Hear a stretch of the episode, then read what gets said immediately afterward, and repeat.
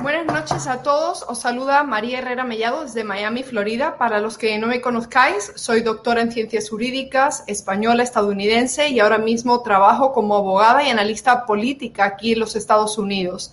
Es para mí un placer volver a tener este programa de Hispanic Dilemma otro sábado más Hoy contaremos con eh, colaboradores muy cercanos que además están en puestos claves para descifrar lo que está ocurriendo no solo en Estados Unidos, sino en Perú y en todo el mundo. El tema que nos abarca hoy es por qué los políticos nos mienten. Es algo que la mayoría de la ciudadanía no entiende.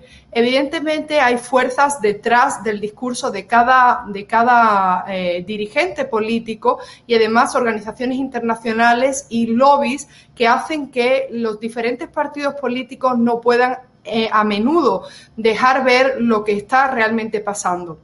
Las últimas semanas hemos visto cómo Estados Unidos se enfrentaba a una de las peores crisis migratorias de los últimos 21 años. Además, estamos sufriendo unos niveles de inflación eh, completamente descontrolados.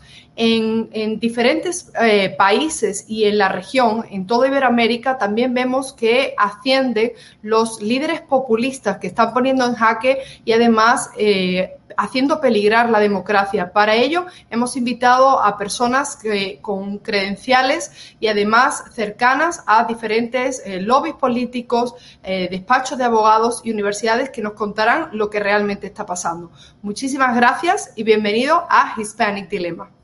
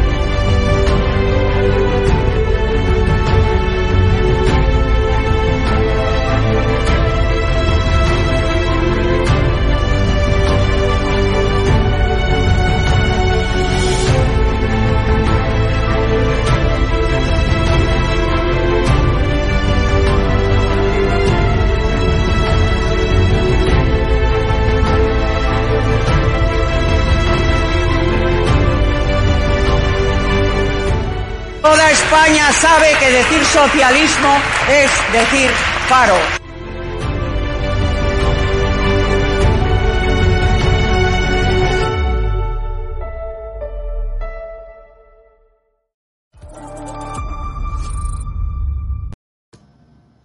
Bueno, pues muchas gracias por la sintonía. Voy a presentar a dos de mis invitados. El tercero se va a incorporar en unos minutos también desde Washington, D.C., pero voy a darle la bienvenida a María Lorca Susino desde Miami, Florida. Bienvenida, María.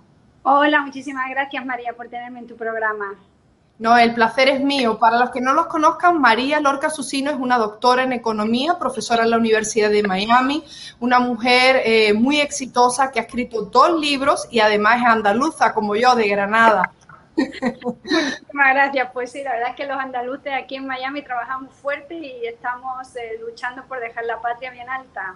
Así es, María. Además, esta semana María y yo nos vamos a presentar a la próxima candidatura, vamos a, liderar la próxima candidatura para las elecciones del Consejo de Españoles Residentes en el Consulado de España en Miami, con jurisdicción en Florida, Georgia y también Carolina del Sur. Y de eso tendremos la oportunidad de hablar un poquito más tarde, ¿no, María? Sí, sí, mucho trabajo, pero ahí vamos, fuertes. Claro, claro que sí. Bueno, eh, voy a presentar también a mi segundo invitado, Américo Vera. Nos saluda desde Lima, Perú, ¿verdad, Américo? El, ah, ahora, Américo. Ahora sí. No, en estos momentos me encuentro en el sur del Perú, entre Moquegua y Tacna. El Tacna es la frontera con Chile. Me dicen que ya se ha abierto. Estoy yendo a ver. Ah, perfecto. Bueno, Américo es un abogado peruano, además de un programa junto con Jeffrey Kihian, al que vamos a dar ahora la bienvenida. Ellos tienen un programa casi diario eh, titulado Horas de Lucha, en el que analizan el avance de del socialismo ¿no? y del, comunismo en, Perú y en toda la región. Es muy importante el trabajo que están haciendo porque la sociedad peruana también parece que, al igual que la española, está bastante dormida y es por eso ahora que están pagando eh, el alto precio ¿no? de, eh, que, supone la llevada del castillismo a Perú y además que Perú haya caído en las garras del siglo XXI. Eh, bienvenido, Américo. Muchas gracias por la invitación. Sí, pues en realidad hacemos el programa diario, ya estamos en el programa número 350, hace poco más de un año, bueno, un año y medio ya, que hemos perdido todas las libertades en realidad creo que en Sudamérica más que en otros lugares, más que en ah. otros lugares, porque los niveles de miedo que infringieron acá las autoridades eran increíbles, increíbles. Gente mayor de 70 años, bueno, este, ya dijeron, aquí no me quedamos. Creo que no podemos hablar de eso porque ahí nos, nos, censuran. Ya nos han censurado a nosotros en YouTube, por eso te digo. bueno, voy a dar. Pero esa es una de las grandes mentiras, justamente, de los políticos, ¿no? La más grande, la peor estafa, la más gran, grande estafa. De eso vamos a hablar en todo a lo largo del programa. También voy a dar la bienvenida a Jeff.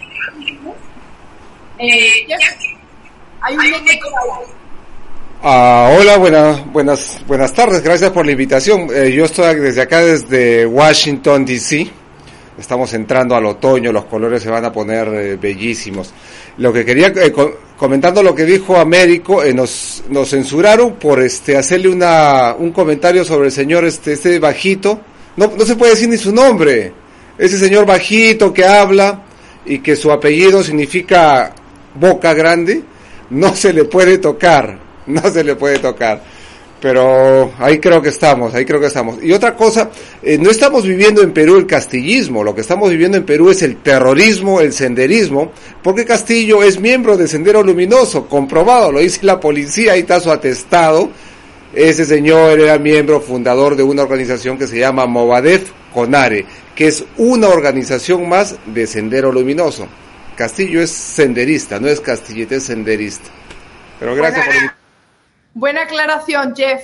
Em, a ver, antes de, empezar el programa, también presentarte, Jeff, para las personas que no te conozcan en España.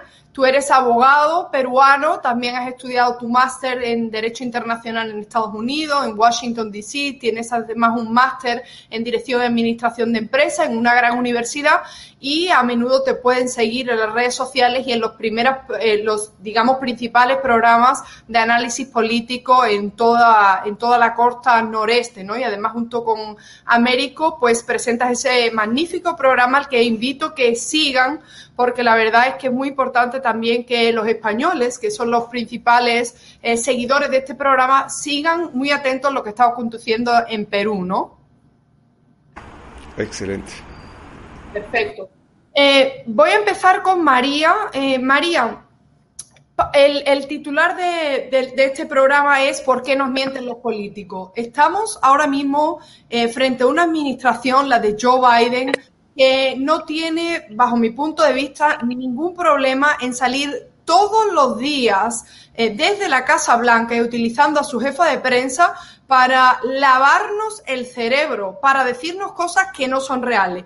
Eh, contigo quiero hablar de, sobre todo, del proyecto de infraestructura, de la reforma impositiva que quieren llevar a cabo, el salario mínimo interprofesional, pero antes, antes me gustaría hacer un hincapié en lo importante que es que los políticos dejen de mentirnos y dejen de dividirnos porque nos están llevando a un, digamos, una calle sin salida. La primera mentira que dijo Joe Biden desde que llegó a la Casa Blanca fue que en Estados Unidos una de las principales amenazas que vivimos en este país es el supremacismo blanco. O sea, para que ustedes se hagan una idea, cuando uno enciende la televisión y ve las noticias y ve la, el, digamos, la sección, ¿no? de homicidios, de, de violaciones, de delincuencia, rara vez, rara vez va a ver usted que se trate de blancos, digamos, en robos, robo armado, violaciones, etcétera, etcétera. Y, entonces, eso que lo vemos todos los días frente a las noticias no se corresponde con el discurso que ha traído esta administración, que es la prolongación de la administración de Barack Obama, que es que el enemigo número uno de los Estados Unidos son la población blanca absolutamente falso. Además, venimos de un año en el que hemos sufrido muchísimo, en el que hemos visto además como después de la, de, la muerte de George Floyd, el asesinato de George Floyd, si lo queremos llamar así, porque ya fue sentenciado el policía, em, hemos sufrido asaltos, los negocios han tenido que cerrar, hemos tenido un año fatídico. Entonces, cuando llega este hombre a la Casa Blanca, supuestamente bajo el eslogan de unidad, lo primero que hace es dinamitar eh, la unidad en el país y divide entre blancos y negros y ahora, por supuesto, van al siguiente paso que es eh, dividir a la hispanidad y dividir a los hispanos entre hispanos y latinos, latinos y latinex, etcétera. Pero volviendo al tema de la economía, María, eh, como economista, ¿qué, ¿qué, opinas del plan de infraestructura que están intentando pasar los demócratas por más de cuánto? tres, tres billones de, de dólares, ya hemos perdido la cuenta. Uh, bueno, en, teoría, bueno, en teoría dicen que son 3.5, pero si tú te pones, creo que van por 5 punto algo. Es decir, la cuestión es, en, en eh, hay una cosa que, que, que tiene que ver mucho con lo que tú has dicho del supremacismo blanco. ¿no? Yo no creo que el supremacismo blanco exista en, ningún sentido. Lo que sí tú te das cuenta que cuando, por ejemplo, em, tú vas y miras a ver cuáles son los niveles económicos, ¿no? cuál es el nivel de la sociedad que tiene más nivel económico, pues obviamente es el blanco, porque tú te vas a las tasas de desempleo y te vas a las tasas de escolarización tú te das cuenta que hay eh, la tasa de escolarización entre los blancos y después seguido, sobre todo los chinos, la gente em, que, viene de Asia, después los blancos, después los latinos, y los últimos en tasa de escolarización son eh, los afroamericanos y bueno, tienen las mismas posibilidades que, que pueda tener cualquier otro. La cuestión está en por qué no tienen tasa de escolarización mayor y esa tasa de escolarización pues no los lleva a la universidad y no los lleva a, a terminar eh, carreras académicas y no los lleva a tener un, un, un, salario, bueno, pues, pues que sea razonable o lo que es el equivalente que pueda tener otras razas, no sé yo ya cómo, cómo llamarlo, ¿no? Entonces yo creo que eso es importante, yo creo que eso es un tema de escolarización que, bueno, que tiene que ver pues con temas culturales, con temas, eh, pues no sé, religiosos, no sé, exactamente igual. Eso por un lado, entonces a mí no me parece bien que digan la, la hegemonía blanca, porque detrás de la hegemonía blanca hay mucho esfuerzo y mucho sacrificio eh, cuando tú vienes a ver y te pones a analizarla desde el punto de vista de lo que es el capital humano, ¿no? que es uno de los tres factores más importantes para, para el desarrollo de cualquier em, economía. ¿no? Sobre el tema este que van a hacer es que vamos a ver una cosa. Yo entiendo que los Estados Unidos eh, pues, muy tiene un, nivel de, de desgaste ¿no? de sus infraestructuras muy alto.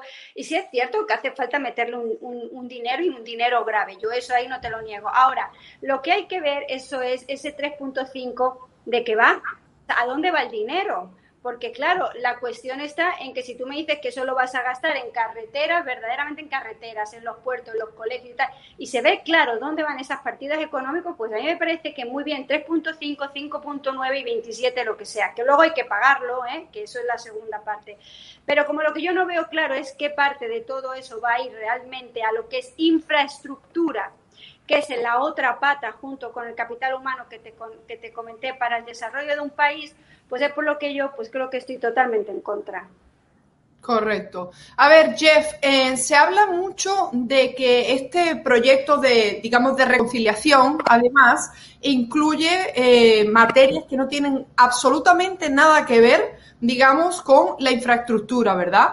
Entonces, eh, ¿cuál es tu opinión al respecto cuando los demócratas dicen que los republicanos eh, tienen que traer a la mesa eh, perdón, los demócratas tienen que traer a los republicanos a la mesa para sellar este megaproyecto que incluye temas, por ejemplo, de la amnistía para los inmigrantes que entraron de forma ilegal en este país o medidas multimillonarias del cambio climático. ¿Qué opinas al respecto?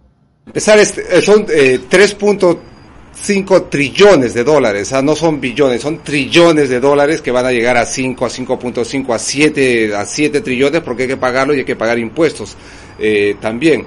Bueno, mira, yo personalmente no estoy de acuerdo con ningún eh, presupuesto de infraestructura, no en Estados Unidos, no en cualquier lugar del mundo, porque es ineficiente. Cuando el gobierno invierte en infraestructura es completamente ineficiente. Ahora, lanzan este programa de infraestructura para supuestamente vamos a, traer a la gente a que vuelva a trabajar, pero uno escarba nomás en el presupuesto y ve que se va plata para eh, una, una, una agenda globalista como es el cambio climático, como es la otra agenda racista. Cuando digo la agenda racista es que ponen dinero para organizaciones eh, X, C o, e, o Z que al final terminan apoyando a esta organización casi terrorista, porque destruyó acá mi ciudad, Washington DC, fue destruida por, por Black Lives Matter el año pasado. Los negocios los destruyeron, los hicieron cerrar. Pero bueno, en este, en este budget, en este proyecto, se van miles de millones a este, billones, se van a, a esta agenda. Por ejemplo, si mal no recuerdo, habían 3.5 billones de dólares para comprar carros eléctricos para el gobierno federal. Discúlpame, qué bonito que suena, ¿no? Carros eléctricos para el gobierno federal, pero ¿para qué si tienes un carro, eh, un carro a gasolina que funciona muy bien? Yo tengo un carro a gasolina y no lo voy a cambiar por el carro, un carro eléctrico, pero si te lo compra el gobierno, te lo compra el Estado, lo vas a recibir. Y cosas así, pues, ¿no? Es una agenda ideológica este presupuesto que han, está intentando introducir eh, Biden, Biden a la fuerza, es un presupuesto ideológico para su agenda ideológica, para su agenda globalista. También acá hay una ONG muy popular en el área de Washington DC, Virginia y Maryland que supuestamente se dedica a ayudar a los inmigrantes. Pero cuando uno escarba un poquito más, el director era miembro de las FARC, ¿Y qué es lo que hacen? Eh, atraen inmigrantes, pero ¿qué hacen? Los adoctrinan. Ya, a ellos también les va a, ellos también van a recibir dinero de este presupuesto. Y usted dice, ¿pero por qué? ¿Por qué si al final lo vamos a pagar nosotros los contribuyentes de los Estados Unidos, los hijos y los hijos de los hijos, ¿ah? Porque es inmenso, esto es inmenso, nunca se ha visto algo así, es inmenso.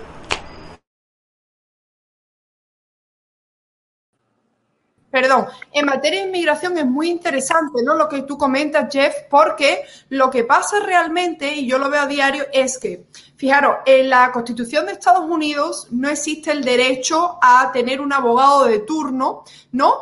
por, eh, digamos, así como pasa en el derecho penal, que uno tiene el derecho a la asistencia legal gratuita. Entonces, ¿qué pasa? Como esta administración tiene, y además, hablando de este tema de por qué nos mienten los políticos, esta administración tiene el objetivo claro de tener una política de puertas abiertas y sin que nos enteremos. Por eso esta administración no es transparente, por eso esta administración miente cuando dice que, que las puertas de los Estados Unidos, las fronteras están cerradas y dejan entrar a cientos de miles de inmigrantes tanto solicitantes de asilo como personas que ni siquiera tienen un temor creíble y razonable, se saltan todas las normas. Bueno, Hablando de esto concreto, esto es importante por lo que ha dicho Jeff, porque ¿qué pasa? Que una de las cosas que, siempre meten ahora en todos los proyectos de leyes en el Congreso, en el Senado de los Estados Unidos, es, e inclusive los Congresos y Senados estatales, es dotar presupuestariamente a las ONGs para que vayan a visitar a los detenidos, a los inmigrantes. Entonces, esto es seguir sacando del bolsillo del contribuyente y el contribuyente está muy enfadado. Por eso esta semana Ron DeSantis emitió una orden ejecutiva que según el Miami Herald, por supuesto, es racista porque Ron DeSantis es un gobernador, super, por supuesto, supremacista blanco, ya lo han tachado un supremacista blanco, cuando no tienen ningún indicio. ¿Por qué? Porque ha dicho, mire, señores, eh, todos los inmigrantes que entran de esta forma por la frontera sur, la mayoría acaban en Florida. ¿Por qué? Porque son cubanos, venezolanos, nicaragüenses, que huyen de las narcodictaduras y que tienen familiares en Florida. Cuando llega el inmigrante, aunque pida asilo y le den un permiso humanitario y acabe en Florida, lo primero que hacen es dirigirse a las oficinas de Children and Families, niños y familias, para pedir ayuda, pedir bonos de comida, pedir eh, salud, seguro médico. Entonces, lo que ha dicho Ron DeSantis, yo tengo que proteger a mis residentes de Florida, mis ciudadanos. Y yo lo que quiero hacer es que me den un, digamos, que me hagan un desglose de lo que nos está costando a los estadounidenses, lo que le está costando al residente de Florida el que tengamos una política de puertas abiertas. ¿Por qué? Porque ustedes están mintiendo, ustedes no están reconociendo la crisis, no nos están diciendo cuántos miles de afganos han venido, eh, refugiados, cuántos centroamericanos, cuántos cubanos. Y las personas tienen el derecho a saberlo.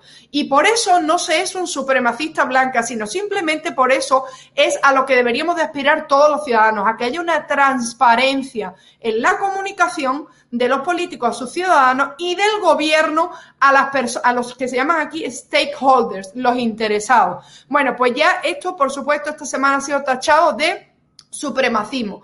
Pero al hilo lo que decía Jeffrey, con esto ya cierro la idea, es que como saben perfectamente que va a crecer, fijaros, desde febrero hasta junio de este año se ha duplicado el número de detenidos, de encarcelados, de inmigrantes encarcelados. Cuando ustedes les digan que esta administración es muy humanitaria, pídale los números. Se ha duplicado y se ha superado casi en 6.000 eh, personas el número de detenidos que tenía, que llegó a tener Donald Trump en el 2020. Y esa es la realidad que no nos quieren contar, pero esa es la realidad que vivimos. ¿Por qué nos mienten los políticos? Bueno, pues yo creo que esta administración sabe perfectamente que se está jugando a las elecciones a medio término y además que si Joe Biden cayese, eh, tendríamos de presidenta a la señora Kamala Harris, que es la peor gestora de cualquier eh, crisis migratoria que se ha visto en este país porque tiene cero experiencia, está contra las fuerzas y cuerpos de seguridad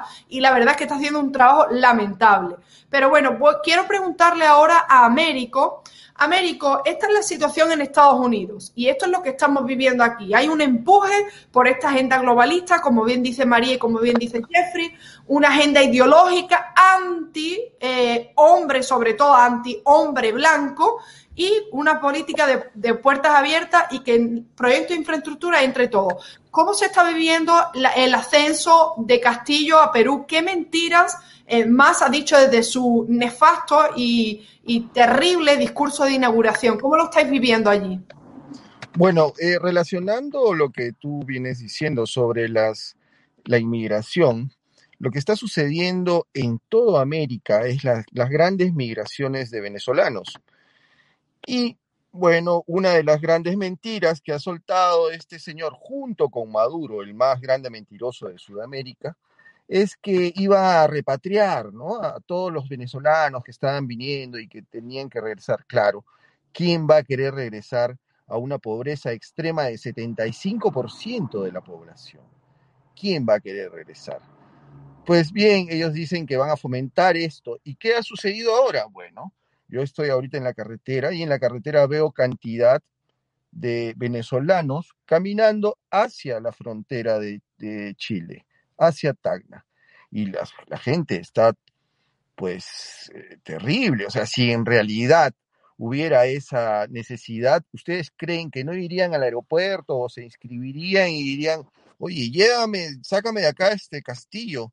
Bueno, esa es una de las mentiras que ha, dicho regionalmente, ¿no? Este par de eh, dictadores que son estos fraudulentos, porque les encanta hacer sus elecciones que son totalmente fraudulentas, imagínense en Perú. Pero bueno, dentro de todas las otras mentiras, no solamente hay mentiras, son mentiras que juegan en pared con el Premier, con sus eh, correligionarios, con sus, con sus congresistas, dicen y se desdicen, lo último que ha sucedido, por ejemplo, que es gravísimo a mi parecer, y que ya configuraría ya una incapacidad moral de este presidente, porque no, esto es recurrente ya, no es que recién lo hace, pues bien, se, se entrevista con la señora Alba, que es la presidenta del Congreso, porque la presidenta se, sintió pues eh, escandalizada porque el primer Bellido dijo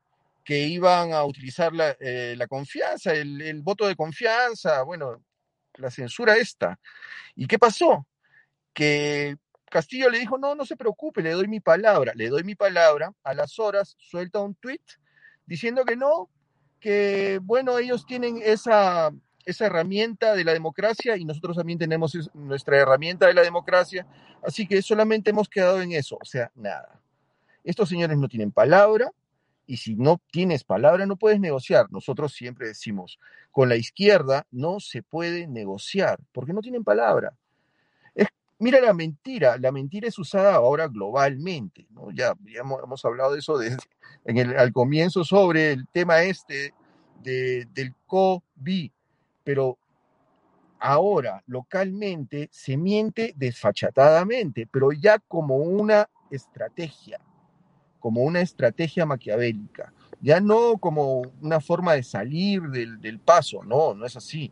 Lo hacen como una estrategia y ¿para qué? Para ir distrayendo porque van avanzando en otros, en otros aspectos y aquí en el Perú eso es gravísimo porque como bien dijo Jeff al comienzo, es Sendero Luminoso el que está en el poder, no es cualquier cosa, son ministros que en estos momentos están siendo censurados, el señor Ibe Maravilla está siendo censurado, ¿Por qué? Porque es un terrorista, exterrorista. Aparece en varios atestados, imagínate, en varios atestados de atentados terroristas durante los 80. Y eso tenemos como ministro bueno, eh, la verdad, Américo, que en España tenemos una situación muy parecida. El gobierno social comunista de España eh, negocia y entrega competencias a un grupo, un grupo político, una formación política, que son los herederos del terrorismo de ETA, y eh, es la primera vez en la historia democrática de España que estamos eh, asistiendo a, esto, a este bochornoso espectáculo en el que en el Congreso de los Diputados de España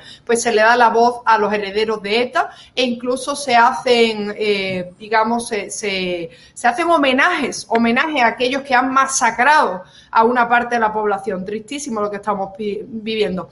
Él estaba leyendo un par de comentarios aquí y, muy interesante, ¿no? En España, de hecho, hemos ahora mismo esta última semana hemos visto cómo en La Palma, ¿no? Eh, hay muchas personas que están siendo desplazadas por el volcán eh, en erupción y es importante, y cerrando con el tema de la inmigración, como desde que estalló la pandemia del coronavirus, eh, los inmigrantes que llegaban a a, España a través de Canarias de forma ilegal, irregular o salvadas por ONG que recorrían y recorren cientos o miles de kilómetros para salvar a esos inmigrantes y no devolverlos a sus países, a sus naciones, sino traerlos a España, por supuesto con la bendición de, Pedro Sánchez, pues estos inmigrantes se les han, eh, se les han inclusive eh, negociado su estadía en hoteles y desde luego en España también el tema de la inmigración es gravísimo porque a diferencia de lo que ocurre aquí en Estados Unidos, que la mayor parte de los inmigrantes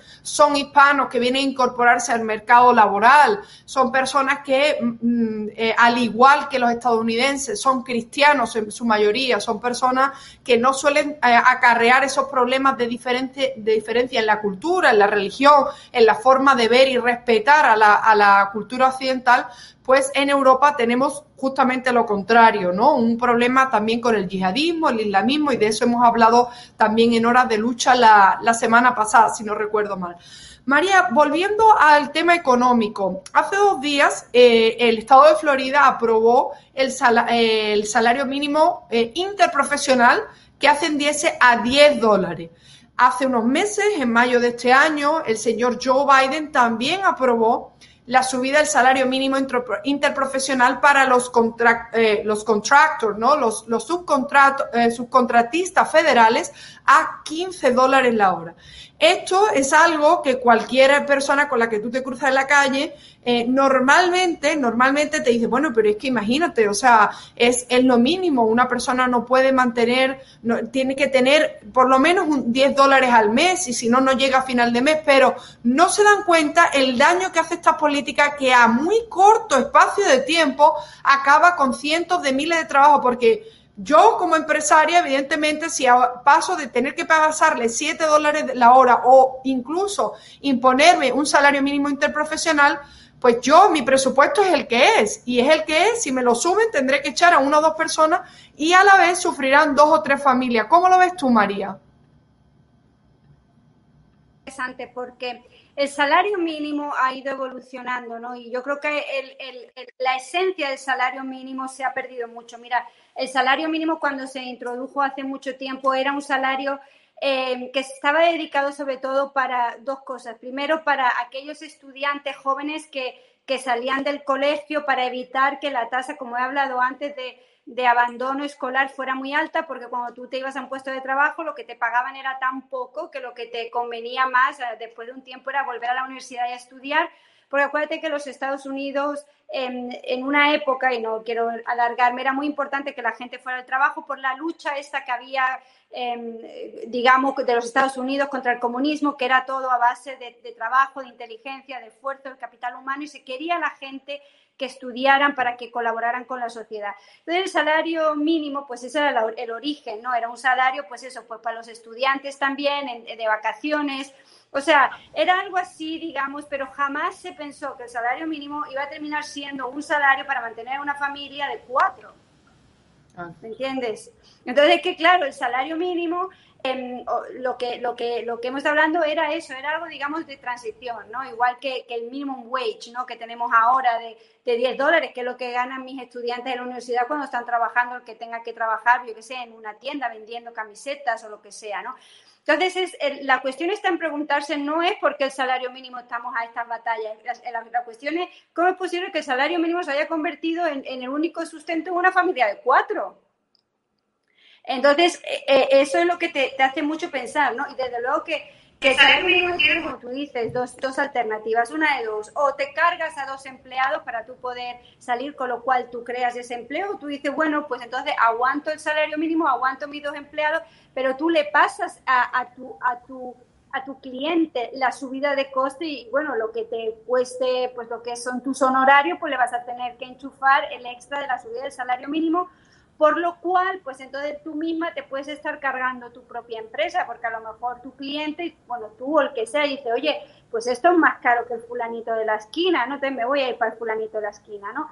El problema está que, que, el salario mínimo tiene que venir aguantado primero por una subida generalizada de los salarios a todos los niveles que no la estamos viendo y después otra cosa que es muy importante, por un aguante importante de lo que son las tasas de inflación, porque ¿a qué me viene a mí que tú le subas el salario mínimo cuando es que eh, la tasa de inflación está, de inflación está por, las nubes? Entonces, es que estamos donde estábamos, ¿no? Entonces yo creo que, el problema está un poco en que la, la, base de los conceptos económicos y de los propósitos de, los, de las actuaciones económicas están un poco fuera de contexto. Bueno, muy interesante. Me gustaría preguntarle a Jeff, eh, al hilo de lo que estamos hablando con María Lorca, eh, ¿cómo ves tú este, esta subida del salario mínimo interprofesional y cómo afecta a la capacidad o digamos, eh, como se dice aquí, el urge, la necesidad entonces del ciudadano estadounidense de innovar? Y emprender, porque seamos realistas, si tú vas a subir el salario mínimo interprofesional y como dice María, al final tú vas a hacer que una familia consiga sobrevivir con ese salario mínimo, lo que haces es crear sociedades acomodadas, que es lo que pasa en España. Es decir, se crea un salario mínimo, eh, pero claro, no está contando también con la variante que dice María, que es que ahora mismo estamos viviendo en, eh, unos, en unas condiciones nefastas porque la inflación no para de subir, está también en niveles históricos y realmente eh, eso es un problema. Pero me gustaría tu opinión, Jeff, cómo impacta esta política de establecer y mantener y además obligar a los empresarios a tener este salario mínimo interprofesional y lo que conlleva, cómo afecta eso a la hora de innovar y emprender. Bueno, el, el, concepto de salario mínimo es otra mentira, pues es una mentira universal, porque nace de la propuesta, eh, entre comillas, ¿no? Porque es falsa también, de que subiendo el, el salario eh, vamos a generar riqueza y vamos a sacar de la pobreza a los más pobres de la población, más, más pobres de una ciudad, de una ciudad, digamos, y eso es falso. ¿Por qué? Como decía María, tu tocaya María, el empresario se vio obligado, si le estaba pagando 10 dólares la hora a cuatro empleados y viene alguien que nunca ha contratado a nadie en, su vida, como es el caso del señor Biden, que nunca ha tenido empresa, le dice, ya sabes qué, a estos cuatro empleados tú me le vas a, le vas a subir, le vas a pagar no 10, sino 15. Y el empresario va a decir, pero ¿cómo? Si mi profit, mi ganancia no ha subido, pero ¿cómo hago para mantener el negocio? Bueno, sacrifico a dos.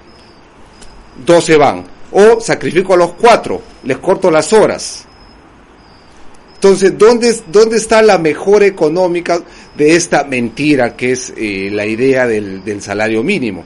Ahora, ahora, eh, ayuda, ayuda el salario mínimo a saltar la escala económica de la pobreza hacia la clase media, no, en lo absoluto. ¿Por qué? Porque detiene la creación de empleo y como tú dices, detiene la creación de ideas, el incentivo para crear ideas y lo principal, el incentivo del trabajo para salir adelante, ¿no? Porque bueno, antiguamente yo mi abuela era una persona muy trabajadora y mi abuela siempre me decía, tienes que trabajar como burro todos los días, de lunes a domingo. ¿Por qué? ¿Por qué no vas a trabajar el domingo? ¿Qué es día de qué? Bueno, vas a la iglesia, pero sigues, sigues trabajando. Pero va, si te están dando eh, un salario eh, y te acostumbras a recibirlo, ¿cuál es tu incentivo a mejorar? Pues, ¿no? ¿Cuál es tu incentivo a mejorar? Y hay, hay una clase social aquí en Estados Unidos que ya vive así y que generaciones tras generaciones no salen de ese círculo. Y bueno, sucede en todo el mundo. El, la, es, es, el, es, la otra mentira de la ayuda social y el salario mínimo. Y otra cosa que es lo peor, ¿no? Y eso se sucede en los países eh, hispanoamericanos. No trabajo si no me pagas el salario mínimo. Y no trabajan. O sea, el gobierno te dice tienes que pagarle mil el empresario dice, sabes que no te puedo pagar mil, pero te voy a pagar setenta. ¿Quieres hacerlo? No, tienes que pagarle mil. Ya se queda sin trabajo. Pobre. Claro, claro. claro. Eh, ahora quiero hablar con Américo de algo. Bueno, Américo, Américo te veo muy oscuro. Sí, es que estoy en la carretera. No, menos mal que el resto tenemos mucha luz. Eh, Américo, algo que ha pasado esta semana y que se ha criticado mucho al partido político Vox. Quiero saber tu opinión sobre la reunión entre el partido político Vox en Perú con a Keiko Fujimori. ¿Por qué tú crees que, como dicen algunos peruanos, que yo lo en, los encuadro en el centro izquierda, por no decir la izquierda, eh, que es, ha sido un error gravísimo de Vox reunirse con Keiko Fujimori? Bueno, yo lo he escuchado por los dos lados. ¿eh? He escuchado de los dos lados. No, ¿cómo es posible que, Keiko se esté juntando con un partido de extrema derecha, fascista, xenófobo, bueno, y todos los adjetivos que, que sí, por todos lados se les escucha, sobre todo en Sudamérica, ¿no? Si tú escuchas en Argentina o en Chile, pues Vox, eh, en medio de, imagínate, las masas de, de, jóvenes socialistas, pues Vox es facho, así. Pero bueno, eh, que, le digan ahora a Keiko Fujimori que por qué se ha reunido, bueno, yo veo que lo mejor que los únicos que están defendiendo partidariamente la libertad en Hispanoamérica es Vox. Yo no veo otro. Veo a Trump en Norteamérica, veo a Bolsonaro en Brasil, pero luego acá en Sudamérica tampoco hay. O sea, nadie está defendiendo la libertad y claro. nadie la está defendiendo como Vox ahora en España. Es, claro. creo, el último bastión. ¿eh? Es muy interesante ese análisis porque, bueno, eh, como explicaste en nuestro programa Horas de Lucha, efectivamente Vox lo que está haciendo es una gira mundial para presentar la Carta de Madrid, que es básicamente el, la contra al foro, foro de Sao Paulo, es decir, la lucha contra el comunismo internacional. Y bueno, y eso es, es importante porque eh, llevamos años hablando de cómo es posible este grupo de este crimen organizado, porque son una banda de crimen organizado, campe a sus anchas eh, libremente. Esta semana yo participaba en varios programas de, de una periodista muy conocida, de Mabel Petit, en la que analizamos lo que está pasando en España ahora mismo con respecto a la extradición del pollo Carvajal de España a Estados Unidos, lo que el pollo además está prestando, está, él está prestando declaración para no ser extraditado y está, eh, digamos, eh, explicando y dando detalles sobre los vínculos entre la FARC y ETA, entre, eh, digamos, muchísimos de, los benefactores, ¿no? De esas, de ese dinero, además que ese lavado de dinero que se produce. Entre ellos, además, en España nosotros conocemos muy bien la, la labor también terrible que está haciendo el ex magistrado, el juez Baltasar Gazón, y además que se le está interpelando porque eh, ha recibido unas, o sea, siendo ambos nosotros tres abogados, su despacho en el 20, en el 2020 eh, llegó a recibir más de 10 millones de dólares del régimen de Nicolás Maduro para, eh, para representar a todos aquellos que, que andan por España y que, que, además tienen, que son acusados, ¿no? De narcotráfico, lavado de activos, eh, ha recibido también dinero de, de los representantes o de, del, del, del, Pollo Carvajal y de muchísimas personas, Alex Saab, pues, tendríamos una lista interminable, ¿no? Entonces, eh, vamos a ir eh, ya terminando también, pero los últimos 12 eh, minutos que nos quedan, me gustaría pediros vuestra opinión al respecto también de el programa de vacunación, lo que ha sido esta pandemia desde el punto de vista de el, el ataque a las libertades, ¿no? Al ataque a, la, las libertades, no solo de los ciudadanos, también de, los empresarios. ¿Qué ha supuesto la pandemia para los empresarios? ¿Qué medidas, María, económicas ha tomado esta administración que se ha llevado por delante a cientos de miles de empresas? Pero bueno, eh, desde luego, si lo comparamos lo que ha pasado aquí con lo que ha pasado en España y sobre todo Florida con España, pues no tiene nada que ver, porque todavía aquí disfrutamos de muchísima más libertad económica de lo que ocurre en el resto del mundo, ¿no, María? Mira, yo creo que lo que ha pasado de aquí para atrás todos lo sabemos. A mí lo que me preocupa y me preocupa muchísimo lo que va a pasar de aquí en adelante, porque lo que estamos viendo, y yo lo veo continuamente, lo veo conmigo en la Universidad de Miami, con mi hermano que trabaja en un banco, y es que básicamente si no te vacunas no tienes trabajo. Es decir, yo he estado yendo a la Universidad de Miami durante un año y medio rodeada de niños con COVID dando clase y no pasa nada. Pero si tú no te vacunas, pues te dicen, lo siento, pues te tienes que ir. Y entonces lo que tú estás haciendo es castigando, yo siento que soy tan repetitiva, ¿no? Entonces, ¿qué pasa? Hay otros bancos, Bank of America, Citibank, sabes, que eh, dicen, bueno, si no te vacunas te vas a ir, pero es que tú estás despidiendo a una persona que tiene un capital humano, una persona en el que el banco o la universidad ha invertido cantidad de dinero en hacerle un training, en prepararlo, los conocimientos, o sea, es como que, ¿qué es más importante? Que una persona se ponga una vacuna, que muy bien, es muy importante, hay gente que la defiende a muerte, cada cual, cada cosa, ¿ok? Pero es que detrás de esa vacuna hay un aporte laboral, hay un capital humano, hay una, hay, hay una ayuda para que esa empresa siga adelante. Entonces yo creo que la gente se está, se está cegando muchísimo eh, con este tema de la vacuna, que, bueno, eh, podemos podemos decir si es eficiente, eficaz, yo ya no sé la palabra de la vacuna, porque yo veo que todo el mundo está cayendo, o sea, no lo entiendo muy bien cómo funciona, pero yo creo que es un ataque porque al final lo que quieren es tenernos amordazados, tenernos con un salario, tenernos en casa eh, asustados. Cuando tú estás asustado, pues obviamente no puedes pensar y no puedes pensar qué es lo mejor para ti. Al final crees que la persona que te va, que está trabajando mejor para ti es el gobierno, cuando yo creo que es el, peor enemigo que todos tenemos, ¿no? Entonces, yo creo que esto lo que va a cargarse la fibra industrial, pero también estamos viendo como mucha gente está diciendo, ok, perfecto, me voy y creo mi propio negocio. El nivel de eh, innovación, de, de empre, emprendedurismo, no sé cómo se diría la palabra, emprendimiento, exactamente, está subiendo, porque la gente tiene un capital humano, tiene unos conocimientos. Y eso, si tú no lo quieres, porque quieres que me ponga la vacuna y yo no me la quiero poner, pues tú no te no. preocupes, yo me voy a otro sitio y yo voy a salir adelante, porque hasta que los Estados Unidos podamos tener la posibilidad, que no sé cuánto tiempo nos durará, de tener la oportunidad de, de hacerlo, yo creo que, que hay mucha gente que está salvada. Así es, María. Y quiero traer a, Jeff a, a, esta conversación porque es muy importante lo que ha dicho María y sobre todo en un año en el que hemos vivido y además hemos sido testigos de algo que a mí me parece increíble, del comunismo corporativo sin, venda, sin vendas, sin antifaces. Es decir, hemos pasado desde la muerte o del asesinato de George Floyd, hemos pasado a una América corporativa, una América societaria, en la que amenazaron y le retiraron los fondos a todo aquel conservador que se opusiese a pedir una auditoría electoral. Hemos hablado, hemos visto también cómo las empresas, como dice María, ahora obligan a las personas a eh, vacunarse o las echan, que básicamente es una discriminación simplemente por eh, y una violación contra el derecho a la privacidad.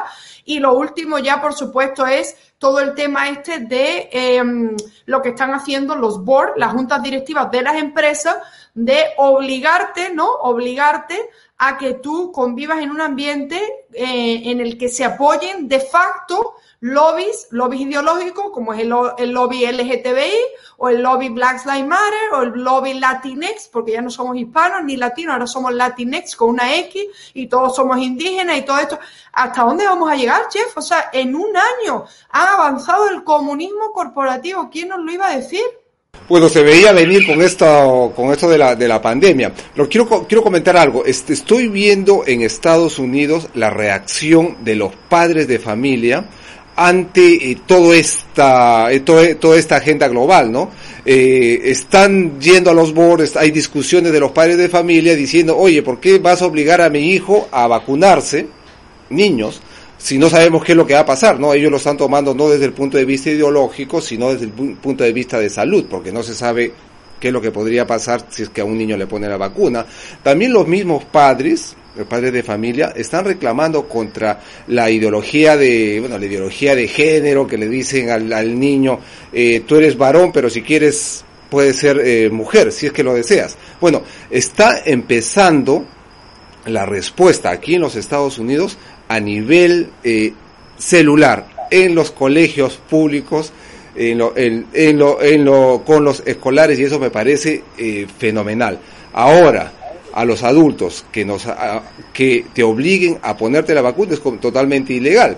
Poco como ejemplo, pues, esta misma gente que dice, oye, el aborto tiene que ser legal porque es mi cuerpo, o mi cuerpes, o mi cuerpo, no sé cómo quieren decirle, pero cuando uno dice, oye, es mi cuerpo, no quiero vacunarme, te dicen, ah, no, eres un fanático, eres un fascista, eres un ultraderechista y no te importa la otra persona pero quiero abortar, sí, sí, no, mátalo nomás, aborta nomás, porque es este tu derecho, tu derecho, ¿no? Y, y, y, al, al, que se opone al aborto le dicen, oye, supremacista, ¿no? Supremacista. Y otra cosa que quiero decir este también, esto del Latinx es, es ridículo, es otra etiqueta que quieren meter a la fuerza y viene de la izquierda, de esta izquierda completamente ideológica. ¿Cuál es eh, el, el afán de cambiar a los hispanos que somos nosotros y ponernos una etiqueta, Latinx.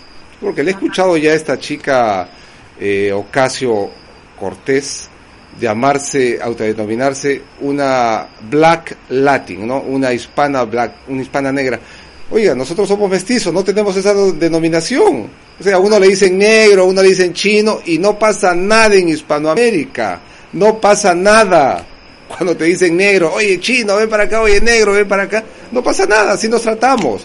Pero lo quieren convertir en un insulto y eso va a ser gravísimo, gravísimo si es que entra en la, eh, en la cultura hispana, nos va a destruir, nos va a destruir esa es una de, de las mayores, de las mujeres que más se victimiza y además una de las que más miente descaradamente. Recordemos que ella estudió Economía y Relaciones Internacionales y en su primera entrevista le preguntaron sobre qué pensaba del conflicto en el Medio Oriente, Israel y Palestina y dijo que ella de eso no sabía.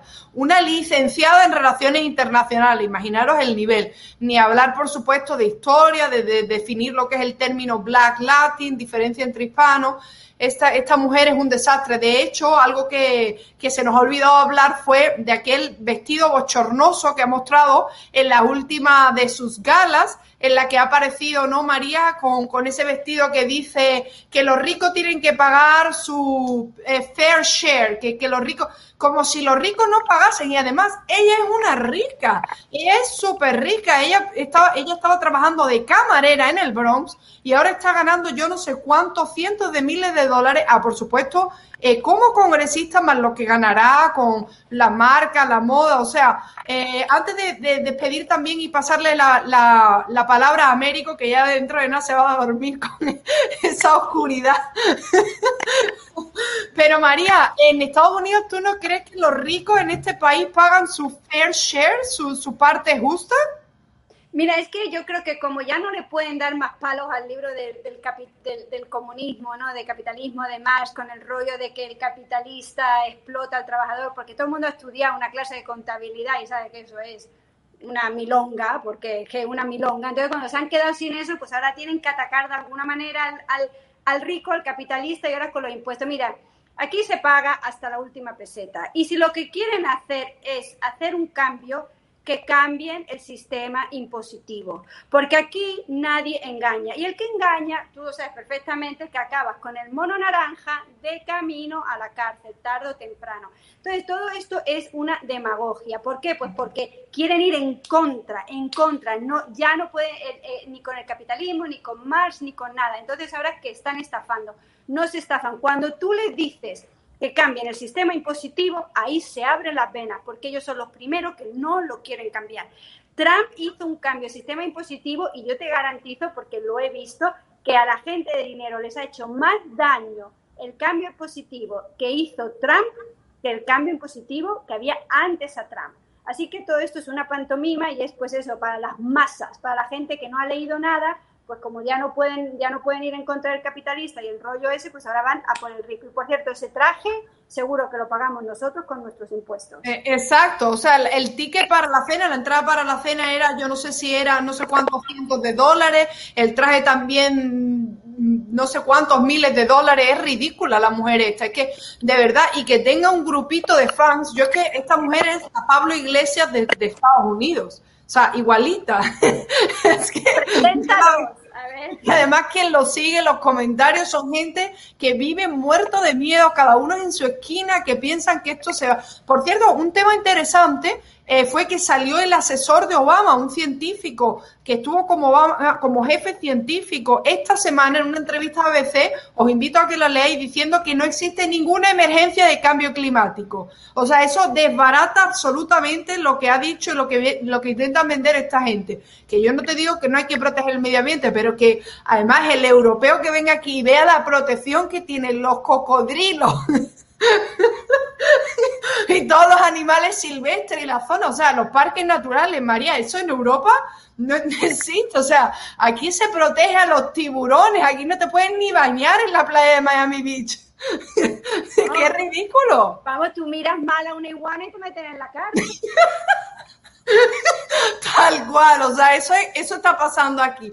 Bueno, voy a darle la palabra a Américo. Américo, eh, nos vamos a ir despidiendo ya, pero cuéntanos eh, qué, podríamos esperar los próximos meses de la agenda del, del castillista, del senderista, como dice Jeff o como dices tú, de Pedro Castillo. O sea, ¿qué es lo que más le temen los peruanos y en dónde deberíamos de fijarnos los analistas internacionales lo que pueda pasar en los próximos meses en Perú? Perdón, ahí, ahora. De sombrero luminoso, ¿no? De eh, sombrero luminoso. Por supuesto, lo más grave, lo más grave es el intento de hacer una asamblea constituyente. Eso es lo que, lo que tienen en agenda. ¿Por qué? Porque si bien nuestra actual constitución te dice cómo hacer los cambios, te prohíbe tres cositas. Tres cositas. Te prohíbe cambiar derechos humanos que están en el artículo 2, te prohíbe cambiar tratados internacionales y te prohíbe cambiar sistema tributario. Esas tres cosas nada más. Después de la, del resto de la constitución, tú puedes cambiarla tranquilamente sin necesidad de una asamblea constituyente. Ahora, la asamblea constituyente no está dentro, no está contemplada dentro de la actual constitución. Por lo tanto, solicitar una asamblea constituyente y de, todas formas lograr que, por ejemplo, la OMPE, que es quien te da los planillones para las firmas, para cambiar esta constitución, es para cambiar la constitución, no para una asamblea constituyente. O sea, lo que quieren hacer es irse por los palos. ¿Para qué? Para que la asamblea constituyente sustituya al Congreso. Al Congreso. esté por encima del Congreso, anular al Congreso y además que mientras existe la Asamblea Constituyente no hay, no, hay constitución. Como, en Venezuela, ¿no? Claro, ellos, ellos son los desenviros, así como en la Roma, la primigenia. O sea, ellos son los que finalmente, durante todo el tiempo que estén en el, en el Congreso Constituyente o en la Asamblea, pues van a ser unos dioses, ¿no? Y van a destruir el Perú. Eso es lo más terrible. claro. Pues muchísimas gracias a los tres. Ha sido un, verdadero placer estar aquí con vosotros. Eh, espero que pronto podamos eh, estar en persona compartiendo más, eh, más análisis político y también conociéndonos. Ha sido un placer y hasta, hasta la próxima. Muchas gracias. Muchas gracias. Chao, chao. chao,